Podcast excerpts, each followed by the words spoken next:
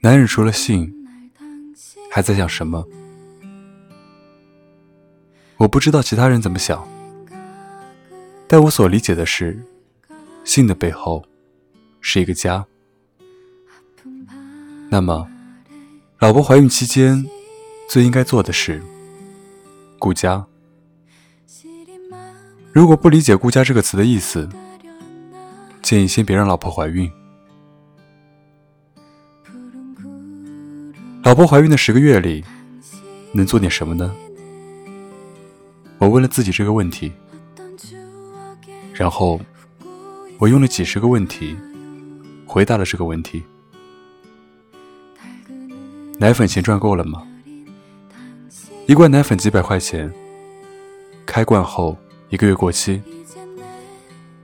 尿布钱赚够了吗？一般宝宝泡尿的价格。是一块钱起价，一般一天五泡尿起。辅食的钱赚够了吗？米粉几十块钱一袋，强化铁的贵一点。辅食搅拌机稍微可以的三五百起。已经做好的现成的肉泥，上百块钱一小瓶，十几块钱一瓶的，估计你也不敢给孩子吃。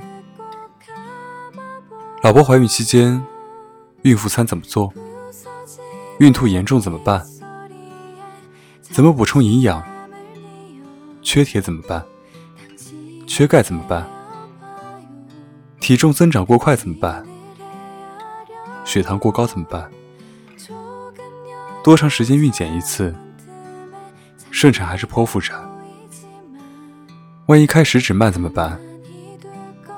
产前抑郁怎么办？产后抑郁怎么办？如果家里老人帮带孩子，两代人育儿观念发生冲突怎么办？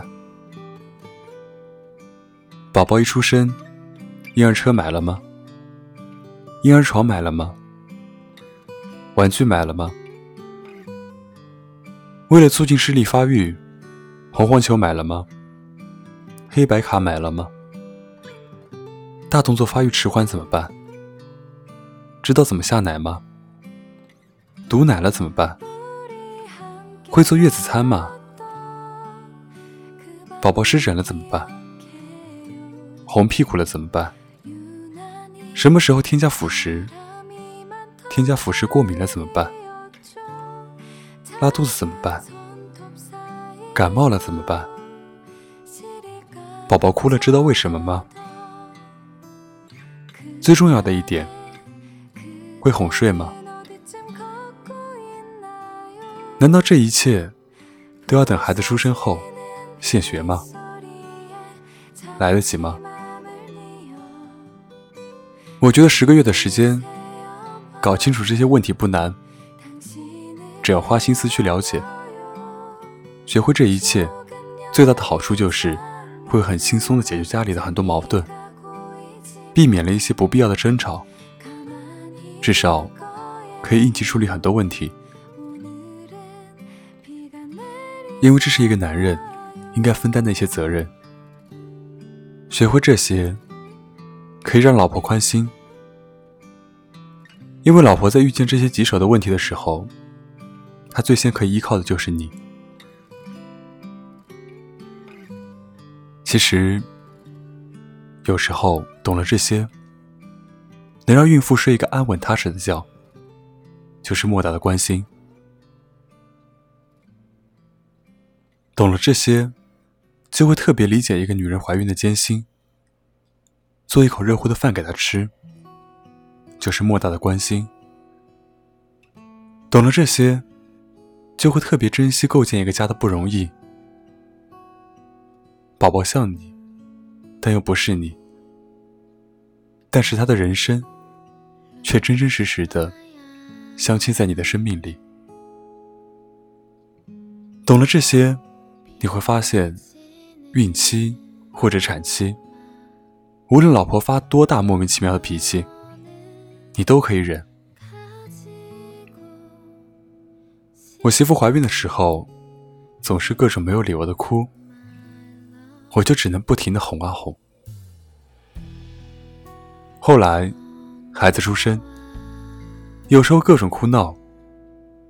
我告诉过我媳妇一件事，就是当孩子哭闹的不行，你烦躁的不行，难以忍耐的时候，其实你想一件事，就明白了，就是你把正在哭闹的孩子想象成你自己，你就会原谅他的哭闹，然后有耐心的哄他了。我们曾经都是那个烦人的宝宝，我们无法用言语表达需求的时候，就只剩下两种表情：哭和笑。多一点耐心，少一句抱怨，家里的感觉就会变得好一些。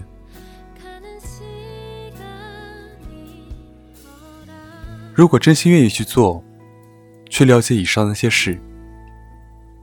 真心愿意帮老婆分担一点负担，真心愿意去顾家的话，你是没有时间出轨的，因为出轨很耗费时间。你不能在外面偷吃了一口鱼，回家前不擦擦嘴。你撒一个谎，就要用无数的谎来圆。我媳妇怀孕的时候，拿孕吐来说吧。吃啥吐啥，严重的时候吐得直不起腰。吃过很长时间的清水煮面，这世上真没有感同身受，谁的疼就是谁的疼，谁的苦就是谁的苦。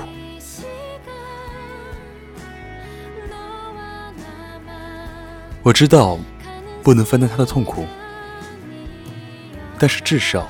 在他最需要的时候，在他身边，他仍有铠甲，他就不会害怕。至少往后，他回忆他最艰难的这段时光，他会很开心，因为他手里握着一个最爱他的人，那种踏实，那种满足，都让我作为老公这个身份特别骄傲。因为这一切，我都有参与感。真正拥有了参与感，才会发现，原来媳妇怀孕是一件很开心的事。我并不是一个单纯的旁观者，着急焦虑，而是我可以通过一件一件的小事，提升家庭的幸福感。比如今天煲个猪蹄玉米汤，明天小炒藕片，后天炖个香菇鸡。比如饭后散步，分享学到的一切孕期知识，知道哪些常识原来是谣言。比如讨论怎么准备待产包，怎么准备好孩子一切出生的各种必须要用品。这一切都是小事，可是从锅里盛好一碗汤的时候，组装完婴儿小床的时候，打开快递盒子，里面是一整套小孩的衣服的时候，你想想，不会过多久，这世上多一个可爱的小孩，会叫你爸爸，那种自豪感。只有真正参与了，你才会在产房外听到护士告诉你喜报的时候，哭得泣不成声。那个时候，你会特别感谢，有一个姑娘，给了你一个完完整整的人生。这人生很世俗，但是很温暖。一家三口。或者一家四口，大手拉小手，紧紧握在一起。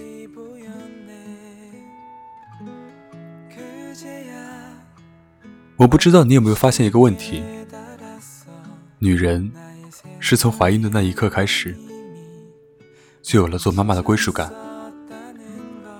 而男人多数是在孩子出生的那一刻才有参与感。这中间的时差是十个月。我特别庆幸，我跟我媳妇没有因为这十个月的时差，我从一开始就参与进来。从第一次陪她产检，到临产前陪她爬楼梯，促进开指，每天做饭，领着狗陪她散步等等，我度过了一个有趣的孕期。我学会了做孕餐，知道了育儿常识。也懂了如何安慰孕妇情绪等等。原来老婆怀孕十个月，可以做那么多有趣的事，甚至你会遇见一个完完全全不一样的自己。我从来没有想过，十个月我可以写五本书并出版。原来，当一个人有家的责任感后。会激发你很多看不到的能量。我要给宝宝赚奶粉钱，我要伺候老婆月子，我还有好多好多有趣的计划，要陪着他们娘俩要实现。人生比想象的有意思多了。你亲眼看着这个家一笔一画的写完，你怎么会去忍心破坏它？除非一开始你就没有参与感。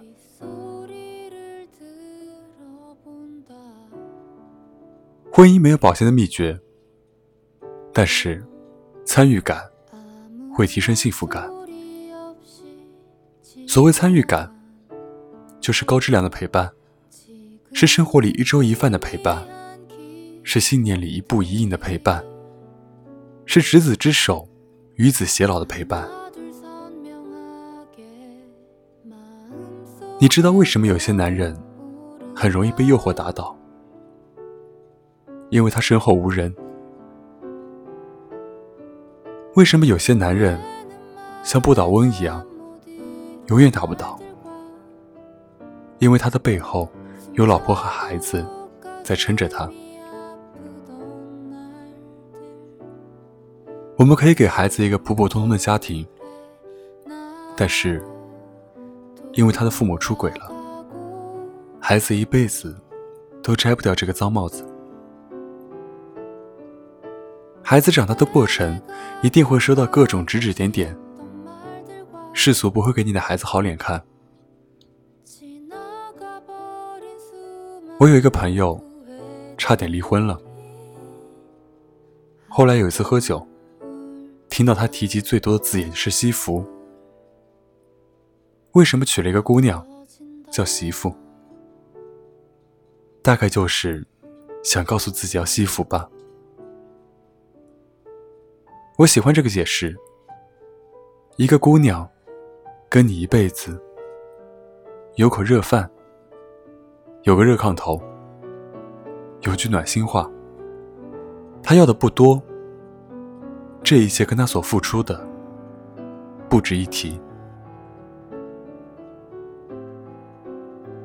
懂得惜福的人，大概会离自己想要的幸福更近一些。人这一辈子不会遇到太多美好的东西，山谷里大风起，雪后漫天星辰。二十来岁的爱情，《怦然心动》里有句台词，翻译过来很好听。世人万千种，浮云莫去求。斯人若彩虹，遇上方知有。男人除了性，还在想什么？但愿所有的男人能够想到，性的背后是一个家。如果你打算写这个家字。那么你就要为你的一笔一画负责。写错了，这人生就不好玩了。也希望所有的男性听众能够听到这篇文章。他写的没有多好，没有多煽情，没有很花里花俏，但是非常真实。希望天底下所有的男人，能够在老婆怀孕的这十个月里面，多去参与她的人生，多去参与你孩子的人生，而不要把心思放在外面，只因为这十个月破坏了你的一生。祝你晚安，我是沉默，我们下期再见，拜拜。